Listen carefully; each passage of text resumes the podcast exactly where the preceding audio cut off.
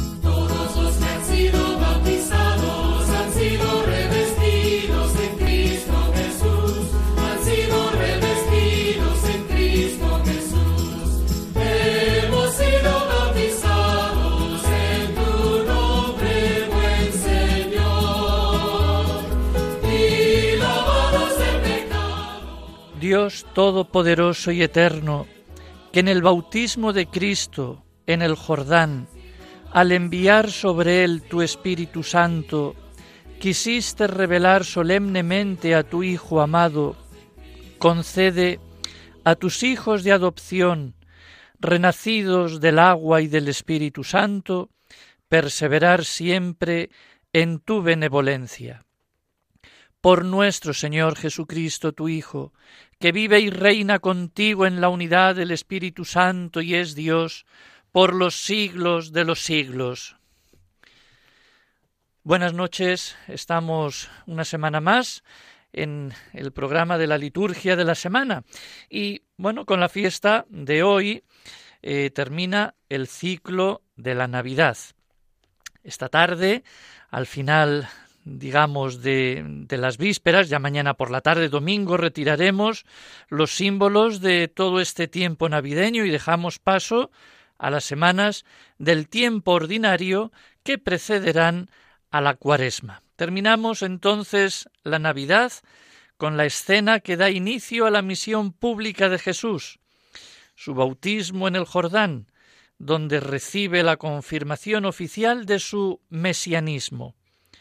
Del niño recién nacido pasamos al profeta y maestro que nos ha enviado Dios y que va a comenzar su misión. Seguimos en este clima de epifanía, de manifestación. En rigor, hoy sería el domingo primero del tiempo ordinario, pero en él siempre se celebra esta fiesta del bautismo. Y ya el lunes comenzaríamos esa primera semana del tiempo ordinario. De las dos lecturas de Isaías que se pueden escoger hoy, tal vez sea preferible, y así hemos optado nosotros, la de proclamar la primera, la de Isaías el capítulo 42, que tiene un paralelo muy explícito con el Evangelio. Y para, bueno, darnos una breve eh, explicación o comentario de la palabra de Dios, tenemos a Antonio Arribas, que ya desde hacía tiempo no estaba con nosotros en el, en el programa, y una vez más nos vuelve a animar pues en este día del bautismo del Señor, pues para, para decirnos algo de la palabra de Dios. Pues, pues buenas noches, adelante, ¿qué nos tienes que decir de este, de este día de hoy? Un placer volver a estar contigo y con los oyentes de Radio María en esta tarde. La verdad que la fiesta del Señor también es una fiesta un poco extraña, ¿no? Porque de alguna manera es el punto final del tiempo de la Navidad. Por eso no sé si felicita todavía la Navidad, pero bueno, voy a hacerlo. ¿eh? Voy a hacerlo porque, como decía un compañero mío, Navidad son todos los días, así que feliz Navidad a todos, ¿eh?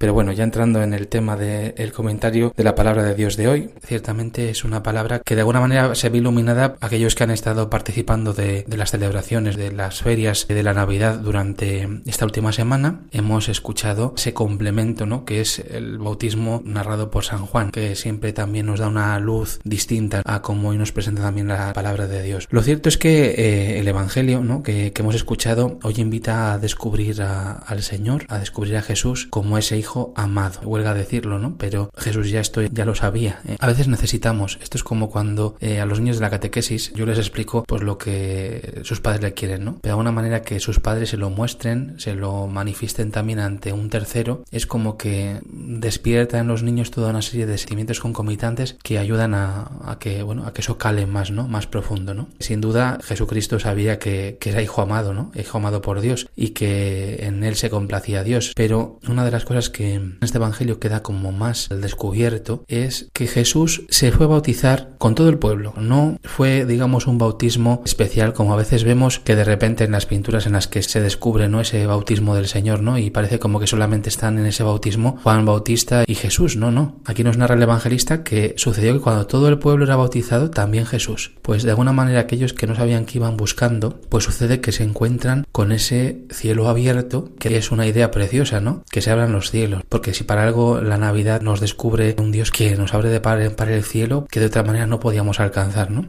Lo importante no solamente es que Jesús es bautizado, es que este acontecimiento, y así lo narran, es que es un acontecimiento trinitario. Es un acontecimiento en el que todos son espectadores de esa providencia de Dios que quiso hacer del bautismo de Jesús el comienzo de un nuevo pueblo. Si recordamos la semana pasada también, ¿no? Eh, ser hijos, ¿no? Ser hijos pero no nacidos ni de carne ni de deseo de varón, ni sino los que creen en su nombre. Pues aquí está el comienzo de esos hijos, en este gesto, ¿no? Del bautismo que nos hace a todos hijos de Dios. Ese pueblo que era bautizado con Jesús y que de alguna manera se reconvierte ese pueblo de Dios en la iglesia. Pues yo creo que este es un domingo precioso para que contemplemos lo grande que es el bautismo del Señor, porque es el comienzo del fin que a veces decimos, ¿no? Pues el comienzo del fin. Con el bautismo del Señor, todo el fin que deseamos alcanzar comienza. Podemos llegar al cielo porque comienza en Jesús. Se nos descubre que somos hijos amados de Dios y eso nos impulsa a dejar todos nuestros derrotismos. Es impresionante ¿no? cuando uno observa cómo encaja la palabra de Dios, cómo el Antiguo Testamento eh, late ¿no? Eh, en el Nuevo y cómo el Nuevo pues queda ya refrendado en, en el Antiguo, ¿no? que quizás en la palabra de Dios de hoy, de este domingo del bautismo del Señor, de esta fiesta, de alguna manera lo que dice el profeta es como una descripción de lo que sucede. Pues que, como dice al final el profeta Isaías, saques a los cautivos de la cárcel, de la prisión a los que habitan en tinieblas. ¿Eh? En este tiempo de pandemia también en el que vivimos, también nos hace mucho bien el dejar todos esos derrotismos que, que llevamos dentro, ¿no? Porque Dios sigue estando con nosotros, Él sigue saliendo a nuestro encuentro, Él sigue también bautizándonos con Espíritu Santo y fuego. Pues nada más, Adolfo. Yo creo que con esto podemos meditar bastante sobre el bautismo del Señor, sobre el nuestro propio y también sobre ese bautismo al que están llamados tantos ¿eh? para formar parte de ese pueblo de Dios, ese pueblo que es la Iglesia. Pues muchas gracias Antonio entonces. Así que, en definitiva, el bautismo de Jesús por parte de, del bautista en el Jordán es un acontecimiento al que los cuatro evangelistas dan mucha importancia, porque en realidad Jesús es manifestado como el predilecto de Dios, el lleno del Espíritu, el dispuesto a comenzar su misión mesiánica.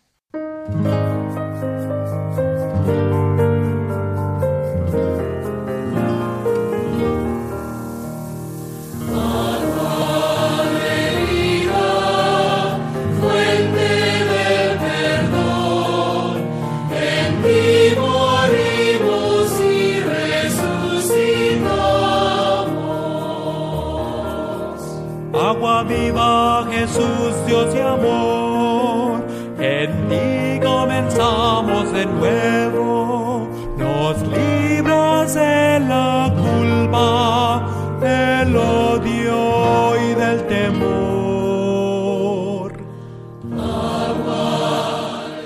Entonces ya en esta semana no hay ningún santo así destacable.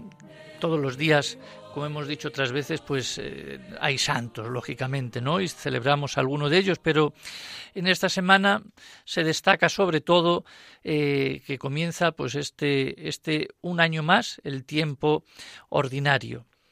Además de los tiempos que tienen un carácter propio, quedan eh, 33 o 34, digamos, semanas en el curso del año en las cuales no se celebra algún aspecto peculiar del misterio de Cristo, sino más bien se recuerda el misterio mismo de Cristo en su plenitud, principalmente los domingos. Entonces, a este periodo de tiempo recibe el nombre de tiempo ordinario.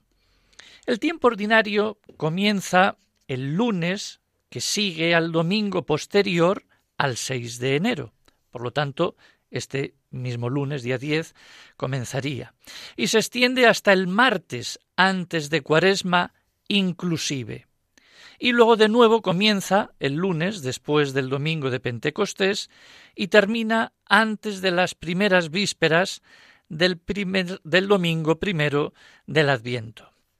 Por lo tanto, en rigor, este tiempo ordinario es el más antiguo de la organización del año cristiano. La sucesión de los domingos y de las semanas, antes de que fueran surgiendo los varios ciclos de la Pascua o la Navidad, y además ocupa la mayor parte del año, que son 33, 34 semanas de las 52 que hay.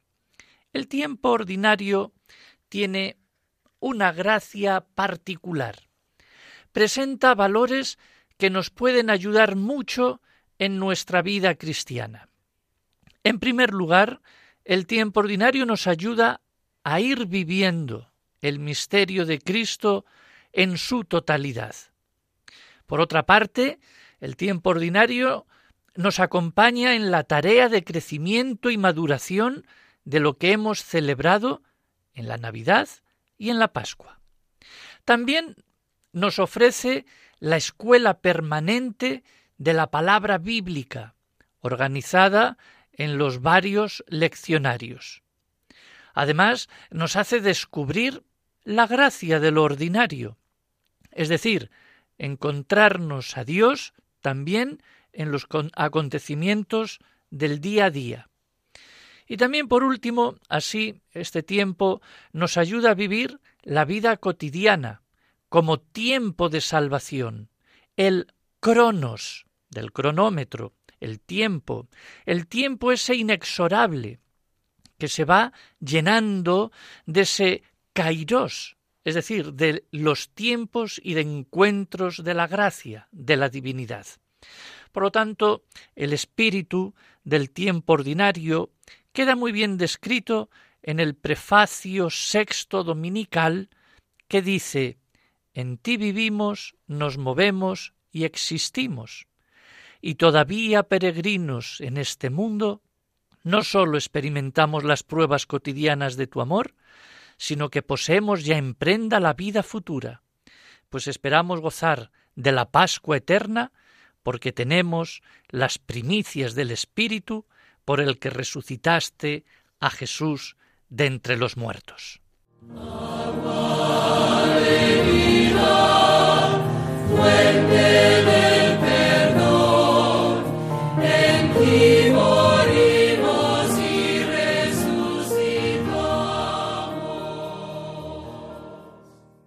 Luego había también que decir alguna cosa sobre el día, porque a veces el tiempo este ordinario, que es un tiempo pues en el que hemos estado diciendo, pues todo tiene esas esas características, digamos, pero el día a día a veces nos puede resultar un tanto monótono.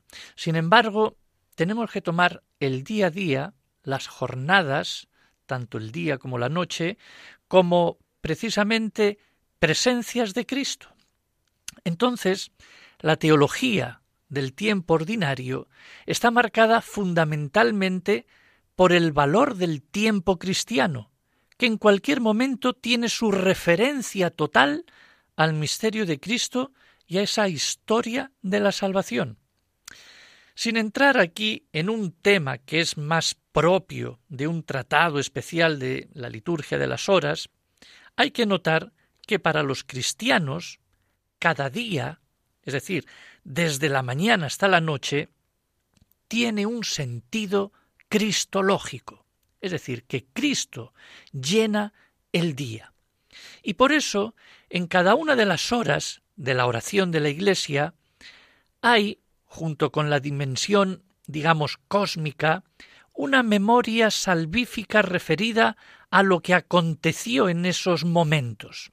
Por ejemplo, la mañana nos trae a todos eh, esa memoria de la resurrección.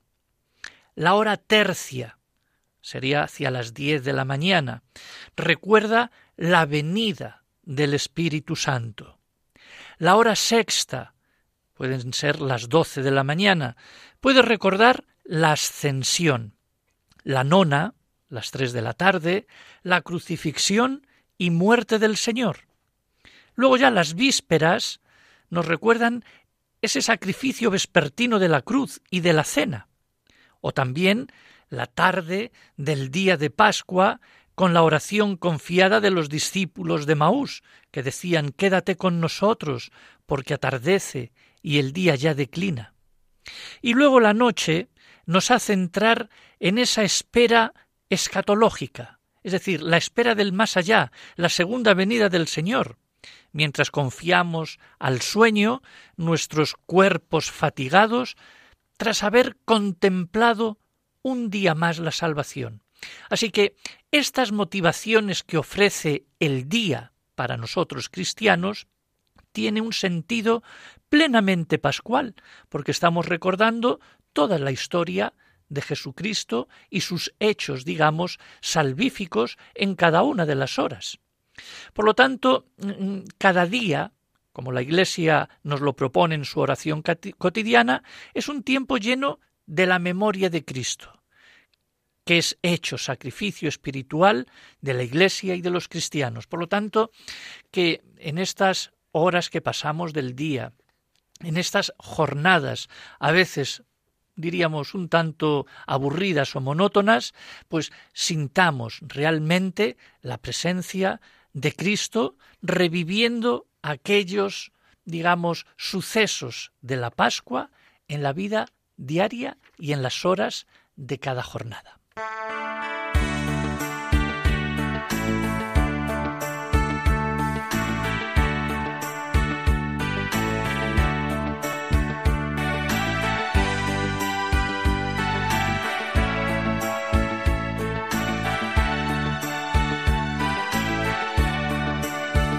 soy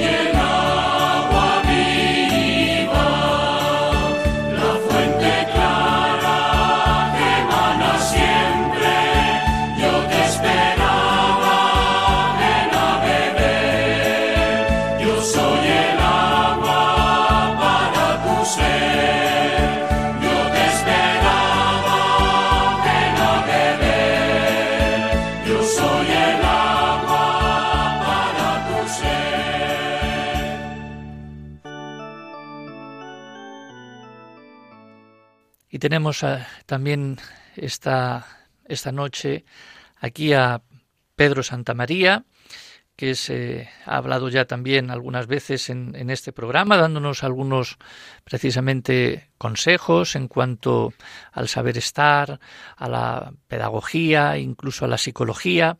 Y bueno, pues esta noche yo le he pedido, ya que estamos en este, digamos, comienzo de, del año y vamos a entrar ya en eh, pues ya el lunes en el tiempo ordinario, pues le he pedido que nos, que nos diga algunas palabras a todos, que siempre nos viene bien, sobre cómo podemos afrontar cada uno de nosotros este año nuevo o esta entrada al tiempo ordinario. Es decir, ¿qué se espera de nosotros en este 2022, digamos.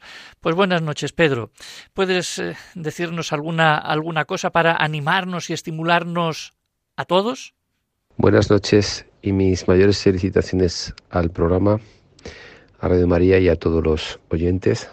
Y mi, reflexión y mi, mi contribución va dirigido en torno a pensar que 2022 es una nueva oportunidad, una nueva oportunidad que tenemos para reorientar, repensar y redirigir objetivos que tengan que ver con ser pacíficos, convivir, con actitud siempre reflexiva, comprensiva, dándose, dándose y dándonos tiempos para ver a la otra persona como persona, con sus virtudes y sus defectos, pero buscando siempre el lado positivo de las personas. Esto es muy importante desde el punto de vista de poder trabajar la aceptación del otro como persona. Así están en las Sagradas Escrituras descrito y así es como tenemos que, por otro lado, ser representativos y representantes de lo que en la historia está escrito.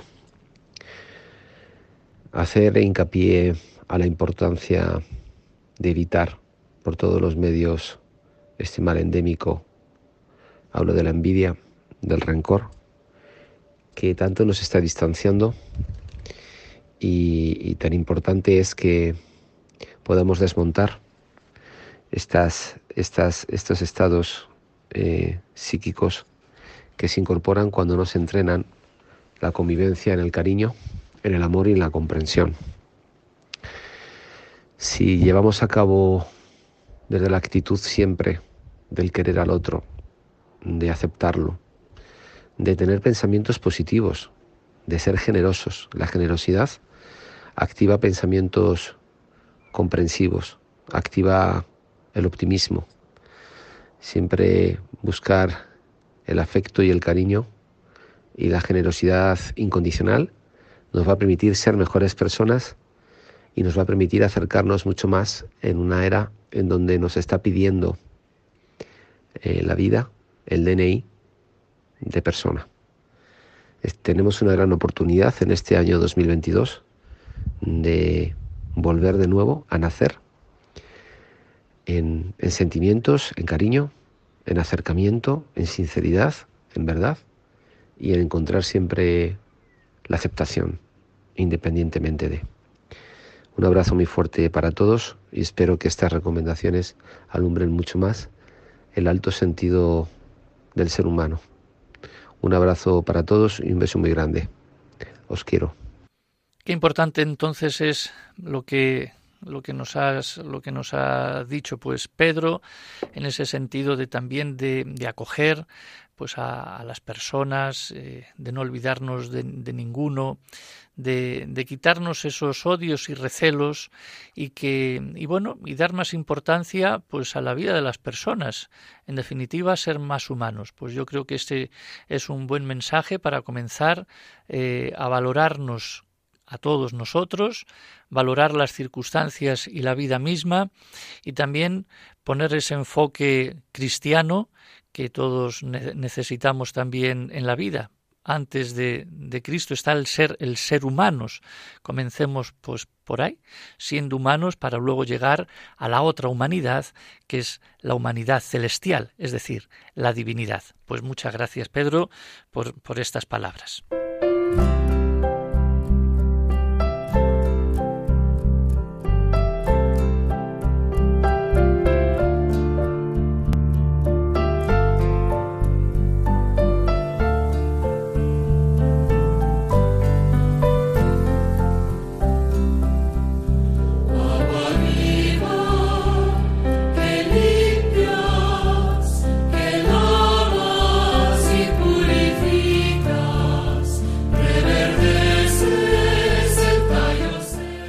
Estamos entonces eh, en este día, eh, digamos, del bautismo del Señor, con todo lo que ello, lógicamente, conlleva, finalizando ya eh, digamos eh, este este tiempo de Navidad y comenzando pues una nueva andadura como hemos venido diciendo de un nuevo mes un nuevo año.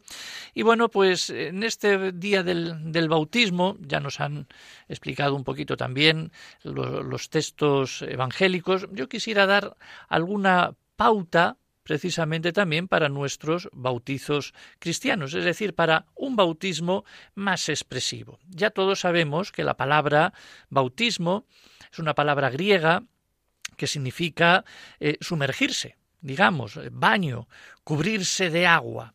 Y el sacramento del bautismo apunta al nuevo nacimiento, a la incorporación a Cristo en su muerte, sepultura y resurrección.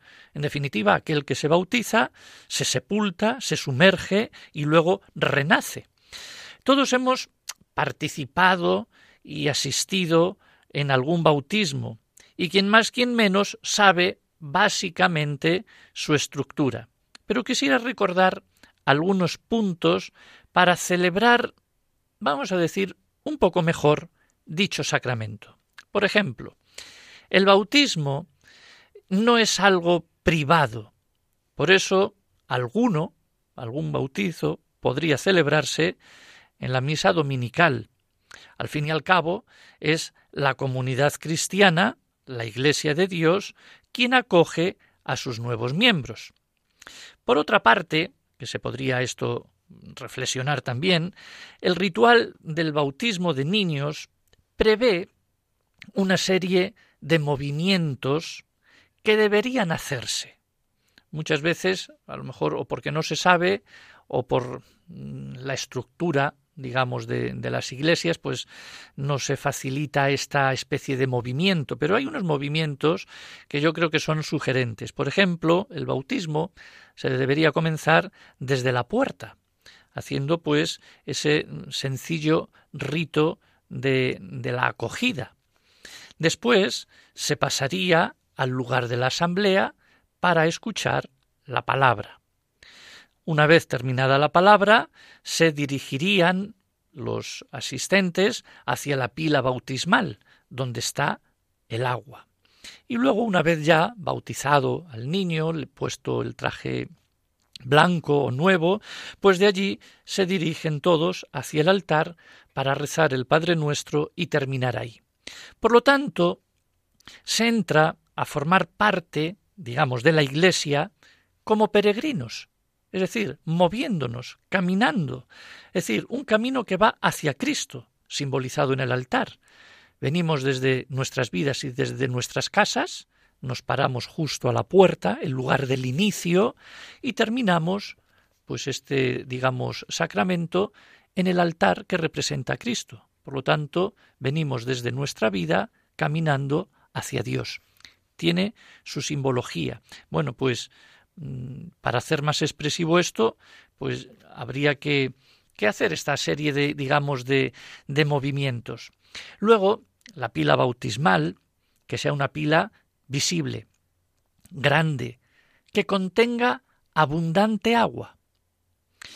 Después al niño se le unge con dos aceites, el de catecúmenos, que puede ser en el pecho o en la espalda, y el crisma, que se unta en la coronilla en espera de su confirmación futura.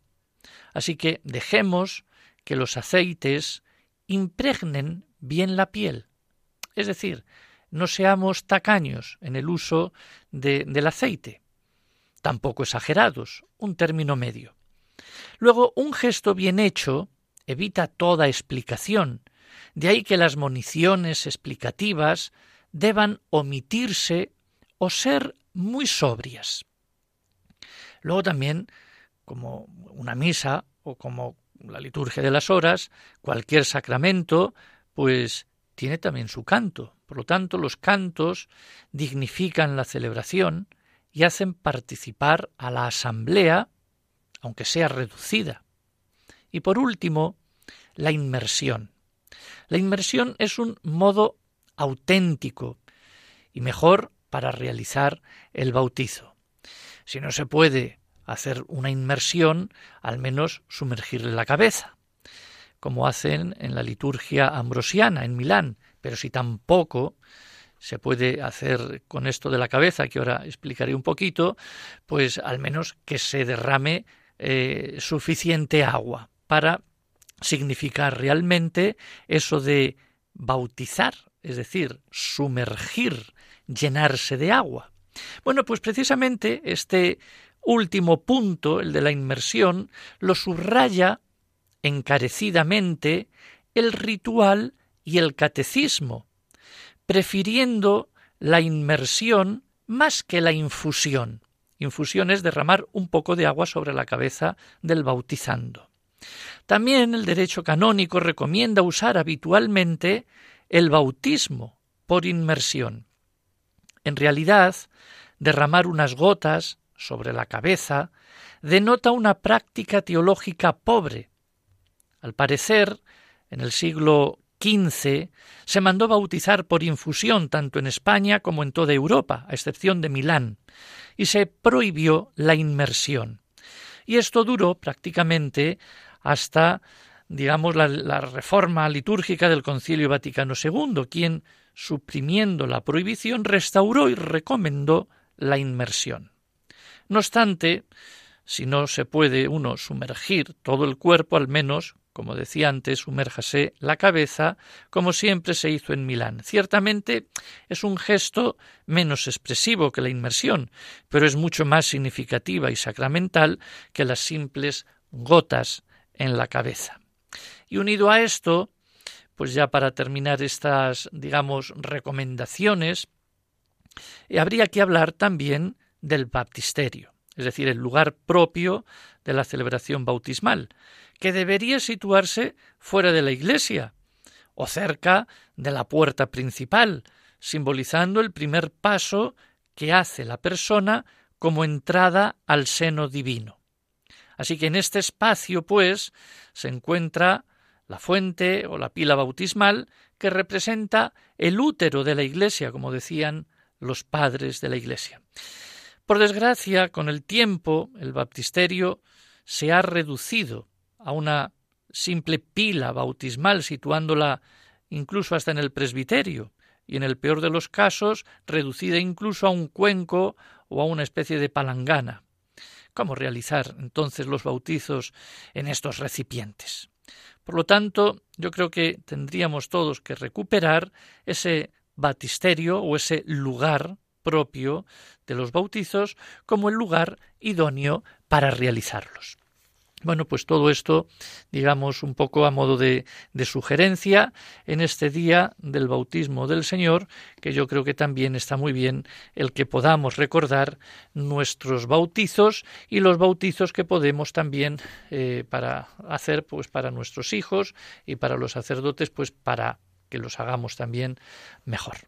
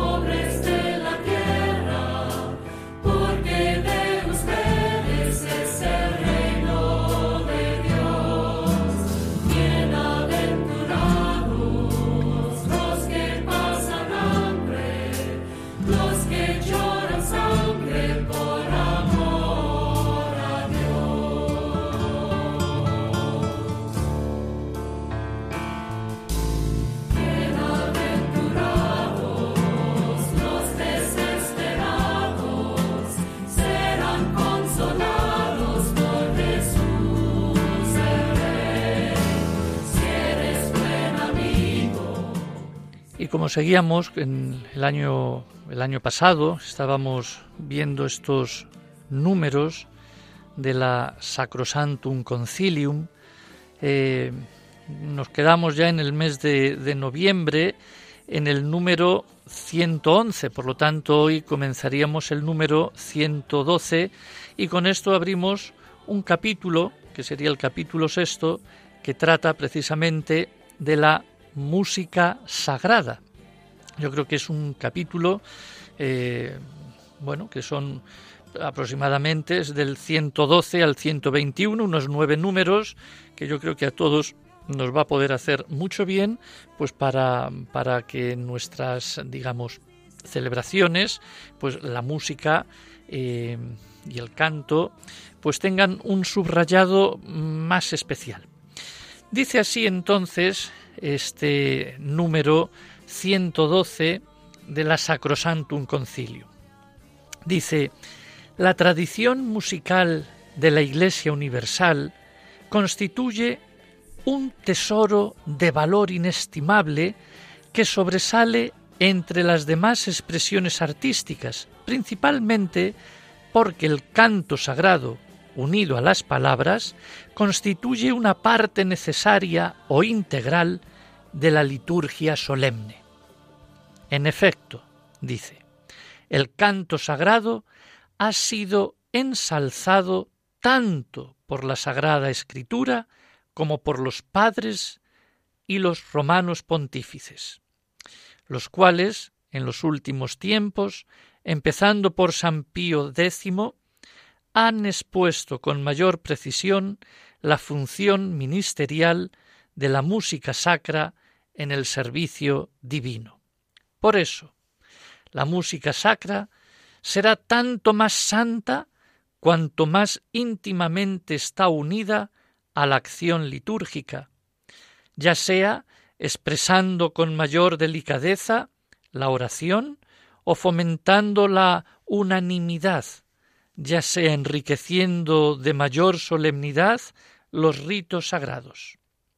Además, la Iglesia aprueba y admite en el culto divino todas las formas de arte auténtico que estén adornadas por las debidas cualidades. Y termina este número un poco largo, el 112, diciendo El Sacrosanto Concilio, manteniendo las normas y preceptos de la tradición y disciplina eclesiástica, y atendiendo a la finalidad de la música sacra, que es la gloria de Dios y la santificación de los fieles, establece lo siguiente. Y lo siguiente será, pues, los números que iremos desgranando eh, a lo largo de, de, estos días. Pero ya este, digamos, número 112 nos presenta, pues, esta, digamos, este significado y este sentido que tiene la música sagrada, que no es más que resaltar la dignidad de esta, digamos, forma artística, forma de comunicarse con Dios, como es la música. Es interesante todo esto porque a raíz de este capítulo y de estas, digamos, de estos números de la Sacrosantum Concilium, eh, se hizo, se escribió una instrucción, precisamente titulada Musicam Sacram, sobre la música sagrada, y que puso su atención en la música y el canto litúrgicos como parte integrante de la liturgia, cuyo fin, lo hemos estado diciendo ya al final de este número, es precisamente la gloria a Dios y la santificación de los hombres. El Papa Pablo VI elaboró precisamente mm, este documento eh, que traducía los principios conciliares en normas concretas, precisamente para promover un desarrollo que esté a la altura de la tradición litúrgico musical de la Iglesia.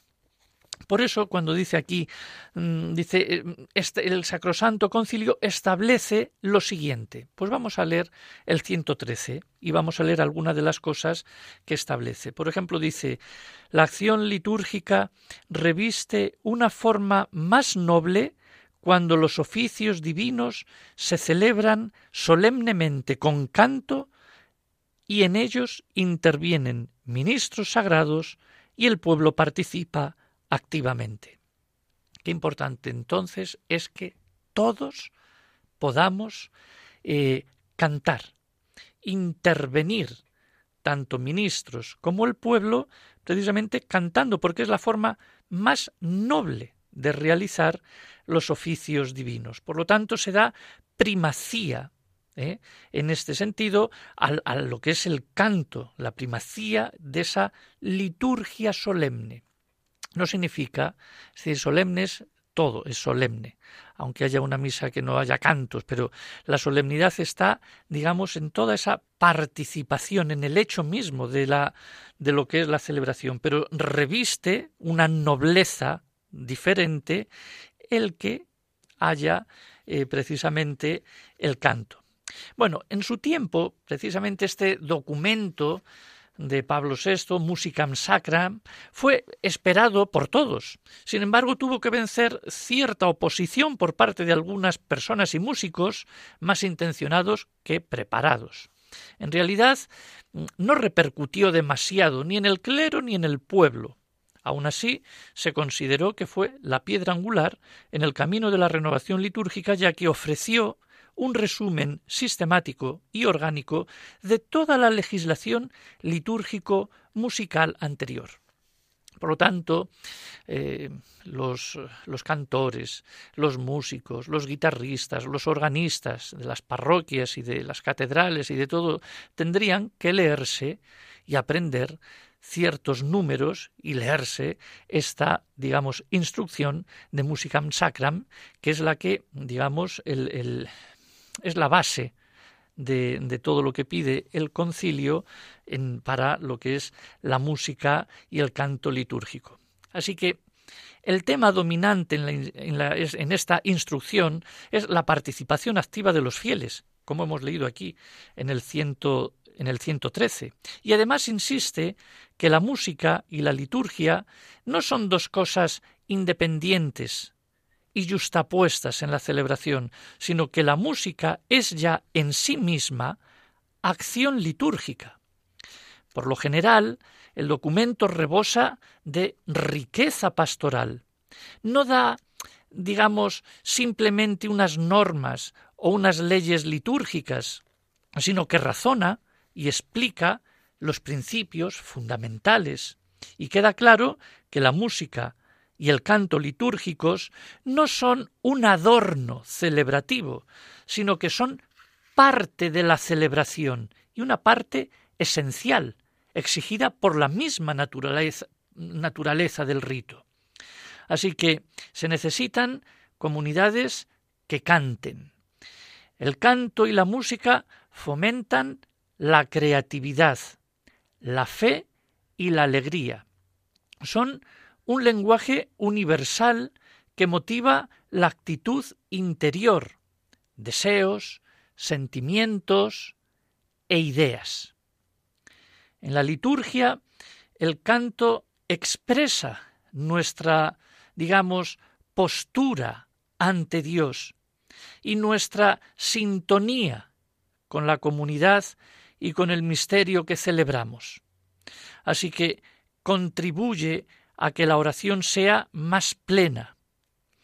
Y luego, por otro lado, el canto une, crea una comunidad eclesial en un clima festivo y solemne.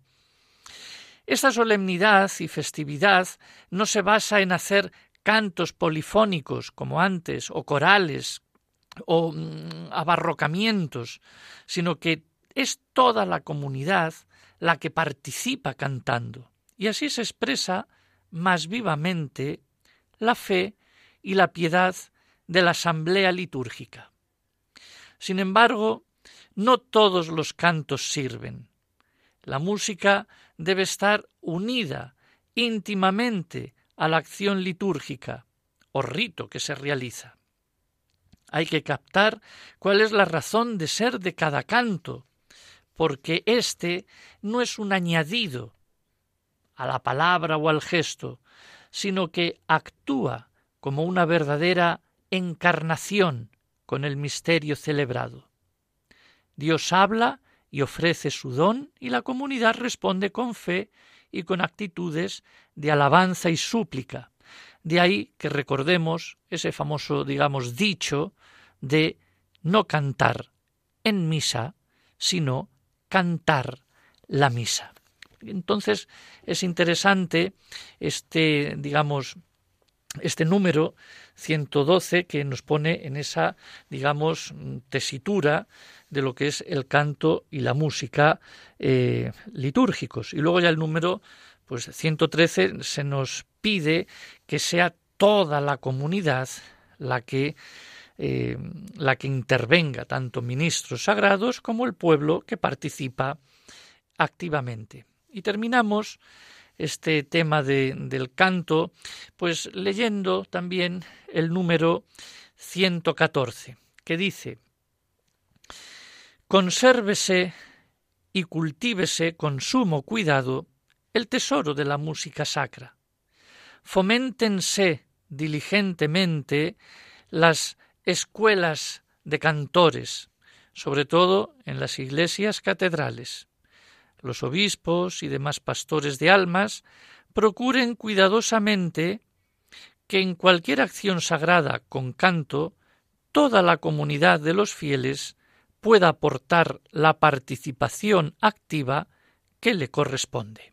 Bueno, pues hasta ahí eh, volvemos de nuevo a, situarnos a que toda la comunidad es la que la que interviene con el canto y ahí pues muestra digamos su participación. Yo creo que los números que seguiremos leyendo pues a lo largo pues de este de, estos días nos pueden dar unas ciertas pautas y nos pueden dar pues bueno pues un, una, una buena actitud para que podamos nosotros también celebrar con esos eh, con más dignidad eh, lo que es la liturgia porque en definitiva la liturgia no es ni más ni menos que un canto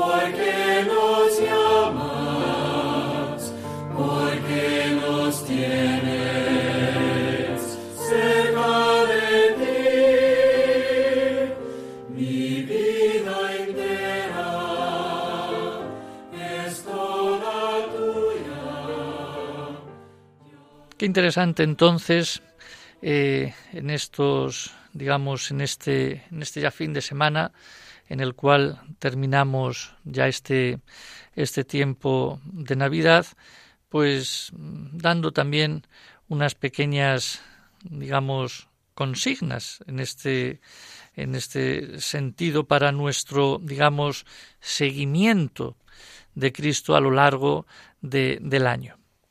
Así que el bautismo de, Jesús es también el prototipo de nuestro propio bautismo. En el bautismo de Cristo, pues como dice el prefacio, has realizado signos prodigiosos para manifestar el misterio del nuevo bautismo, dirigiéndonos lógicamente a Dios. Así que empezamos nuestra vida cristiana siendo bautizados y renacidos por el agua y el Espíritu, o sea, introducidos en la esfera de Cristo y constituidos hijos de Dios. Desde entonces somos hijos de adopción, renacidos del agua y del Espíritu Santo, como decíamos en la oración del inicio. Por eso será bueno, quizá, que en las Eucaristías de hoy empiecen en lugar del acto penitencial, con la aspersión bautismal, que se puede hacer en los domingos, menos en los domingos de cuaresma. En el resto se podría hacer, pidiendo precisamente hoy especialmente a Dios que renueve en nosotros la gracia que nos concedió en aquel sacramento. Pero el bautismo para nosotros, como para Cristo, es el comienzo de un camino y de una misión. Ser bautizados significa ser seguidores e imitadores de Cristo Jesús, que va a ser continuamente nuestro guía para toda la vida.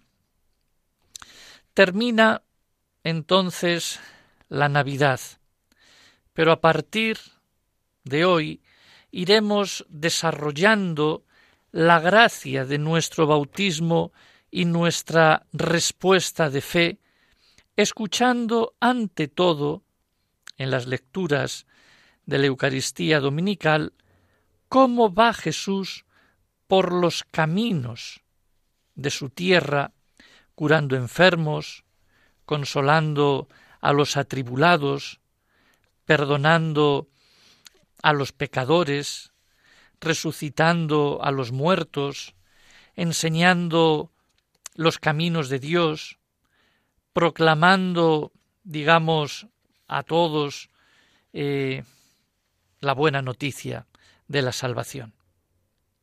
Sí, termina la Navidad, pero nos queda a Jesús, el Maestro, el profeta, el enviado de Dios, y queda para todo el resto del año. para que se pueda decir de nosotros que somos discípulos y seguidores suyos, que intentamos imitarle en nuestro, digamos, estilo de vida, de modo que se pueda decir de nosotros, como de él, al final del año y de nuestra vida, pasó haciendo el bien porque Dios estaba con él. En concreto, sería bueno que reflexionemos hoy si imitamos ese estilo de actuación que Isaías anunciaba y que hemos escuchado en las lecturas y en la explicación, y que Jesús cumplió a la perfección.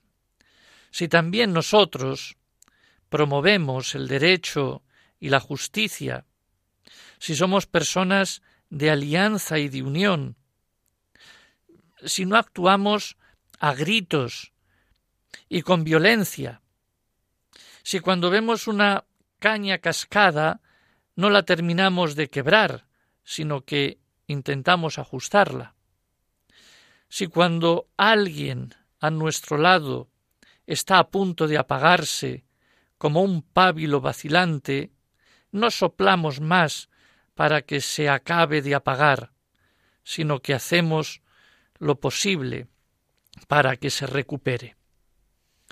Yo creo que nuestra actitud entonces en este ya comienzo del año y en este principio ya del tiempo ordinario, después de haber pasado un año más estos días de la Navidad, pues sea precisamente la de hacer la misión que hizo Jesús. Pasó por este mundo haciendo el bien y no intentar apagar y destruir al otro que está al lado. En este sentido iban las palabras de Pedro Santa María que también nos ha animado anteriormente pues para que practiquemos eh, un humanismo y un cristianismo mucho mejor del que tenemos.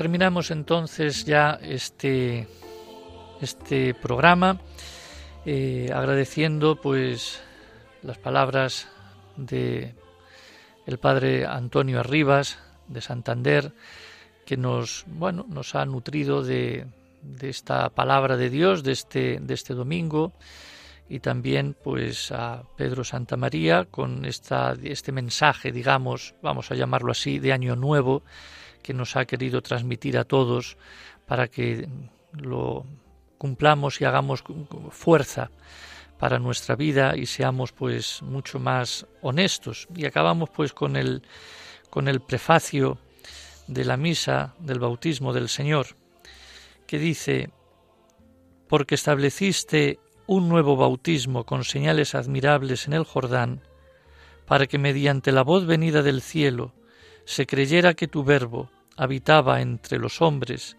y por el Espíritu que descendió en forma de paloma, fuese reconocido Cristo, tu siervo, ungido con óleo de alegría y enviado a evangelizar a los pobres.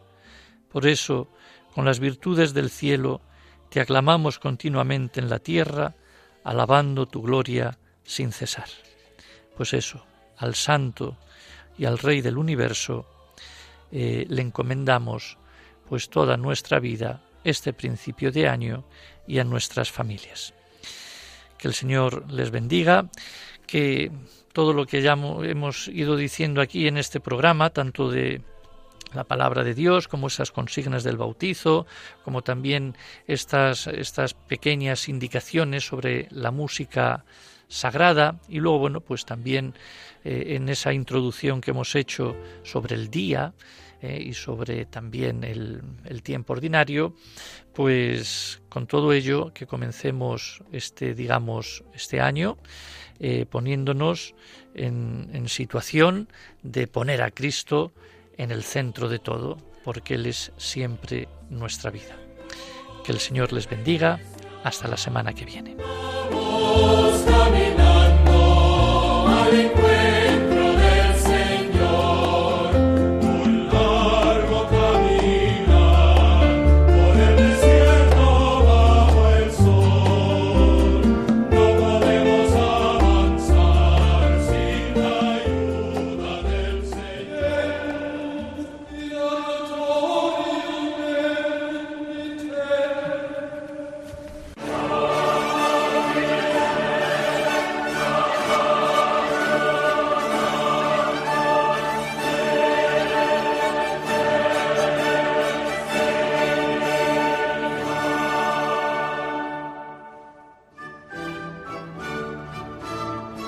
Han escuchado la liturgia de la semana con el Padre Adolfo Lucas.